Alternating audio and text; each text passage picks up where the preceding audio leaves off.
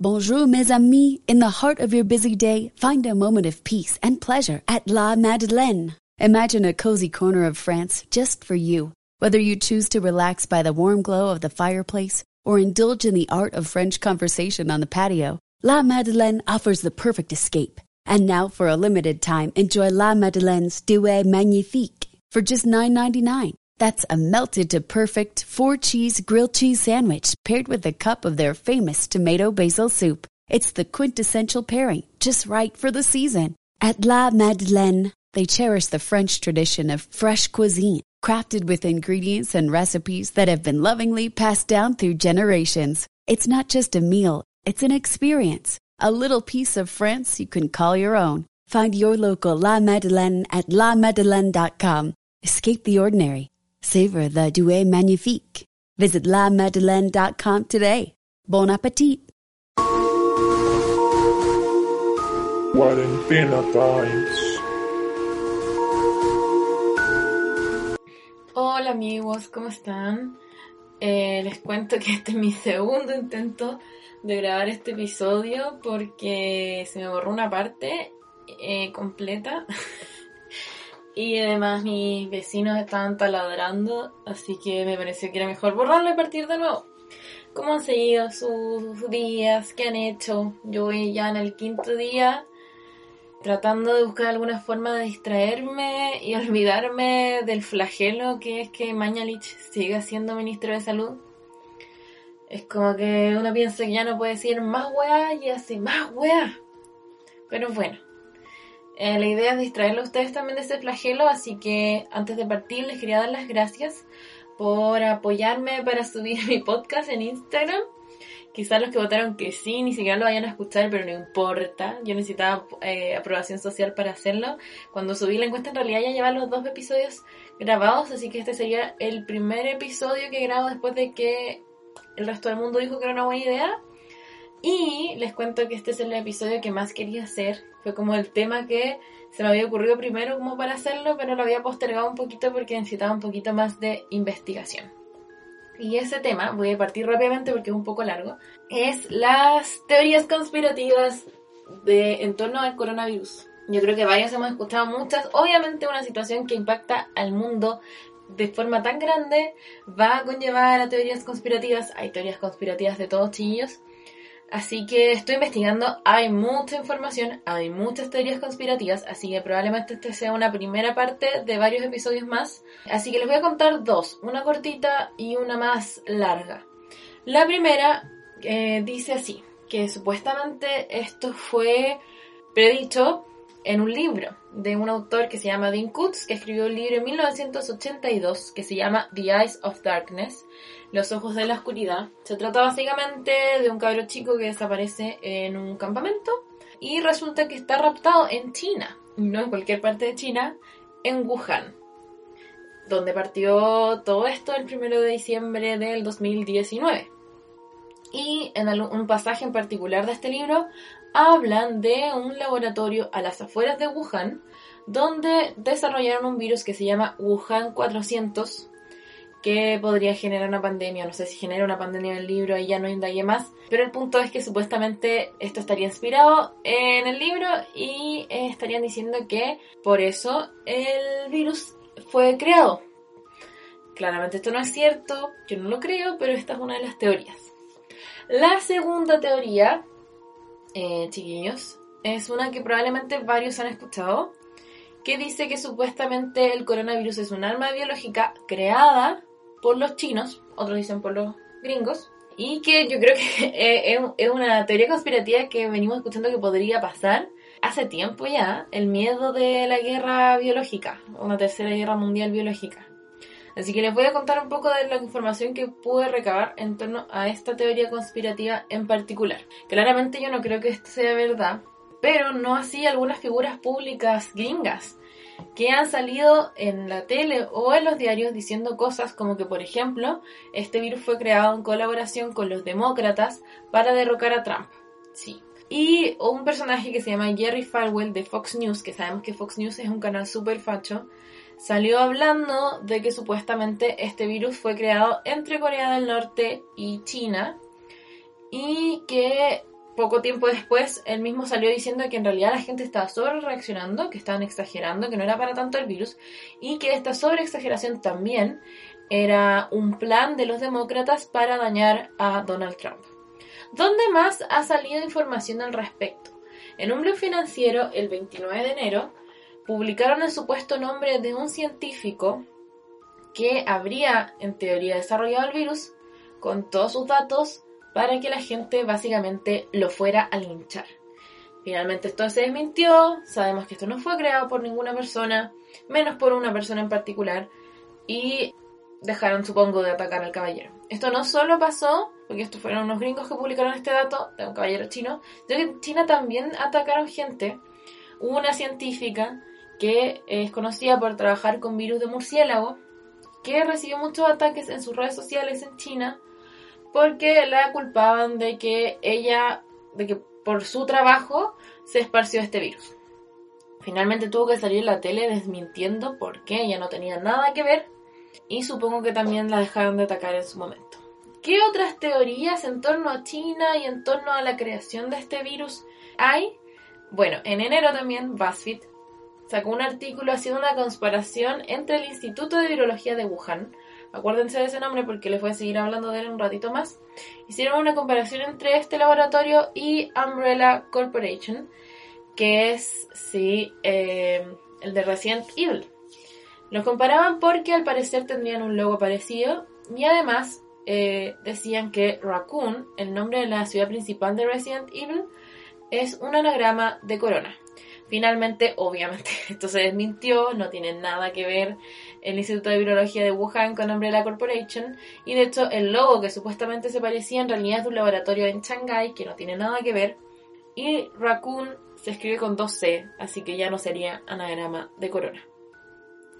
¿Qué otra información han ocupado los conspiracionistas para eh, probar, entre comillas, esta teoría de que esto fue creado? Supuestamente en julio del año pasado hubo una noticia diciendo que unos científicos chinos habían sido acusados de espiar en el Laboratorio Nacional de Microbiología de Canadá, por lo que se les prohibió el acceso. ¿Por qué esto sería una prueba de que supuestamente eh, este virus sería creado? Porque se sabe que en este laboratorio en Canadá trabajan con los patógenos animales y humanos más peligrosos del mundo. Entonces se piensa que este científico chino, estos científicos chinos habrían obtenido la información para crear el coronavirus en ese laboratorio. Sabemos que a esta altura esto no es cierto porque no hay ninguna evidencia de que el virus haya sido creado por ingeniería genética. Esto no solo ha aparecido en medios de baja credibilidad, sino que también apareció el 24 de enero la teoría en el Washington Times de que supuestamente este virus fue creado en el Instituto de Virología de Wuhan, el que les mencioné hace un ratito para compararlo con Umbrella Corporation. Y de hecho la mayoría de las teorías apuntan a este laboratorio por ciertas características que tiene, que les voy a contar qué es lo que pude investigar. Este laboratorio, al menos al 2017, se proyectaba que se iba a enfocar en su trabajo en eh, enfermedades emergentes en almacenar virus purificados y funcionar como un laboratorio de referencia para la Organización Mundial de la Salud, trabajando en conjunto con laboratorios de similares características en el resto del mundo. Es un laboratorio que se planeaba construir el 2003, pero se tuvo que posponer porque ese año en China hubo un brote de SARS. No sé si ustedes lo sabían. Hubo un brote también de la familia de virus del COVID-19 y finalmente la construcción de este laboratorio se pospuso para el 2004, terminándose recién en el 2014 porque al parecer tuvieron algunas dificultades para eh, que la construcción efectivamente cumpliera con los requisitos de seguridad. Al 2017 también que se planeaba que se investigara en este laboratorio, que en ese momento se hicieron algunos cambios en cuanto a la seguridad del laboratorio que también les contaré después. Eh, se planea partir investigando la fiebre hemorrágica de Crimea-Congo, que es una enfermedad en África que es transmitida por los garrapatos, si no me equivoco. Posteriormente, dentro de los planes estaba investigar los patógenos que producen el SARS, sí, como el coronavirus, o sea, es un virus que podría haberse estado investigando en ese laboratorio, o al menos la familia de virus que tienen que ver con este Y finalmente también planeaban en un futuro estudiar el ébola, que al parecer es incluso más peligroso que este virus que estamos viviendo actualmente. O al menos eso salía en un artículo del 2017 que les voy a seguir contando.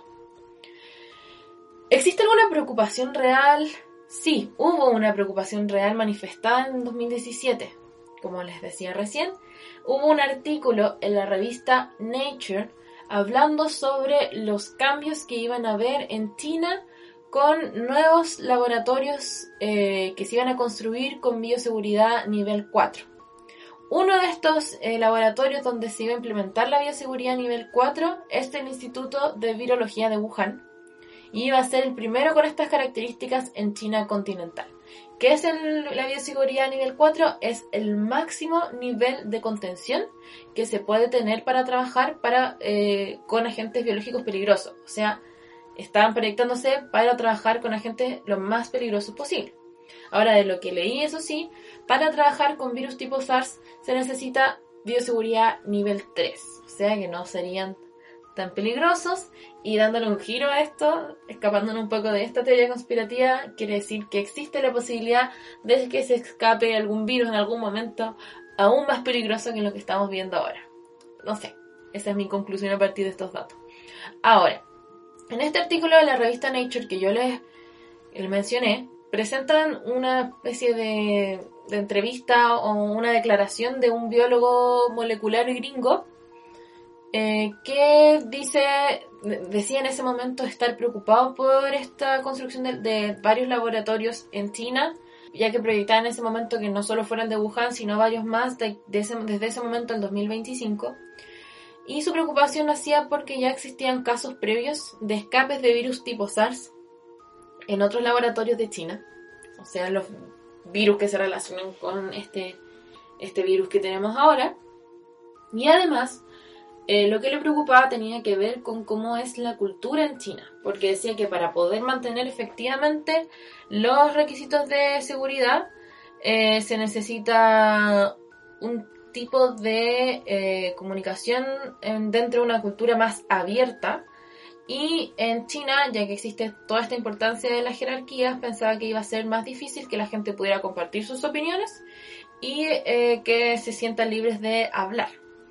Y lo que decían en ese artículo es que los chinos supuestamente se estaban haciendo cargo de ese problema como para que se pudieran cumplir adecuadamente los requisitos de seguridad. Esta es la forma en que lo decían en el artículo, pero claramente lo que se subentiende es que es difícil cumplir con los requisitos de seguridad en una dictadura. Finalmente, algo que también se mencionaba en ese artículo es que cuestionaban la necesidad de construir estos laboratorios con tanto nivel de seguridad porque no se necesitan eh, ese nivel de seguridad para los virus que se estaban estudiando en ese momento y eh, lo cuestionaban tanto en China como en otros países que también han construido varios eh, laboratorios de esas características y decían que probablemente el que tuvieran tantos laboratorios así iba a hacer que otros gobiernos lo interpretaran como que China estaba usándolos para crear armas biológicas. Y finalmente decían que no creían que estuvieran creando armas biológicas, sino que simplemente era una forma de mostrar estatus al resto de los mundos como potencia mundial, un estatus como biológico como un estatus investigativo. Igual, este artículo nunca fue escrito con intención de ser alarmistas o acusar a los chinos de estar creando armas biológicas, sino que solamente era una noticia en la revista Nature haciendo un análisis de los laboratorios y su bioseguridad en China. Listo. Pero obviamente los conspiracionistas lo están ocupando actualmente como un argumento de peso eh, de que supuestamente esto es un arma biológica creada por los chinos. Así que los editores de la revista Nature tuvieron que agregarle una nota al artículo en enero del 2020 diciendo que muchas personas habían estado hablando que el laboratorio del que se hablaba en el artículo tenía que ver con el coronavirus y dicen que, claro, que no hay ninguna evidencia que eso sea así, sino que probablemente el virus inició en los mercados de animales exóticos que hay en China. Ahora, tranquilidad, ya se descartó que el virus haya llegado por un accidente de laboratorio. Así que No, esto no es culpa del Instituto de Virología de Wuhan, no tienen nada que ver. También se descartó que exista ingeniería genética dentro del virus, así que no fue un virus creado, no es un arma biológica. Y al parecer algunos científicos dicen que las armas biológicas no son una cosa, ya los, países ya no están trabajando en armas biológicas porque al parecer no son fructíferas. También nos pueden estar diciendo eso como para que no nos asustemos, ¿eh? Así que da para pensar, chiquillos. Esta sería la primera parte de las teorías conspirativas. Yo voy a seguir investigando. Esto no es lo único que hay. Claramente pueden seguir saliendo al día nuevas teorías conspirativas. Yo había leído un poco sobre que era un arma biológica y obviamente hasta cierto punto se me ocurrió que podía ser, pero no lo creo, tranquilos, no lo creo. Y quería investigar sobre qué es, cuáles son los fundamentos que tienen los conspiracionistas para creer esto. Así que aquí se los presenté, chiquillos. Si quieren saber más, si tienen alguna otra teoría conspirativa que haya leído por ahí que quieren que investiguen, me pueden decir. Y nada, quédense en sus casitas, chiquillos. La cuarentena parece que se viene. Eh, si es que no, igual quédense en sus casas. Es casi lo único que podemos hacer como personas comunes y corrientes para protegernos y para proteger a quienes sí se están arriesgando para solucionar esta crisis lo antes posible. Así que la única capa que nos podemos poner es esta. Pónganse la capa. Eh, si van a salir chiquillos, recuerden que tienen que cambiarse de ropa cuando lleguen a sus casas. Esa ropa la tienen que lavar y ojalá eh, bañarse. ¿Ya? Báñense, lávense las manitos, eh, el pijama, lávense el poto, lávense la cara. Yo voy a seguir subiendo episodios, aunque no los escuchen, da lo mismo. Yo lo estoy pasando bien mientras grabo esta cuestión. Nos estamos escuchando. Un besito. Chau, chau. Adventure, nightlife, entertainment. It's all waiting for you in the region of Richmond, Virginia. Journey through nature's expansive playground where the beauty speaks for itself. Feast on elevated local dining. Relive Virginia's rich history at Richmond's exquisite museums. Whether you're into sports, theater, music, amusement parks, or whitewater rafting on the James River, there's something for everyone in the Richmond region. The best part? You can get there on a tank of gas or less. What are you waiting for? Start planning your getaway. Go to visitrichmondva.com.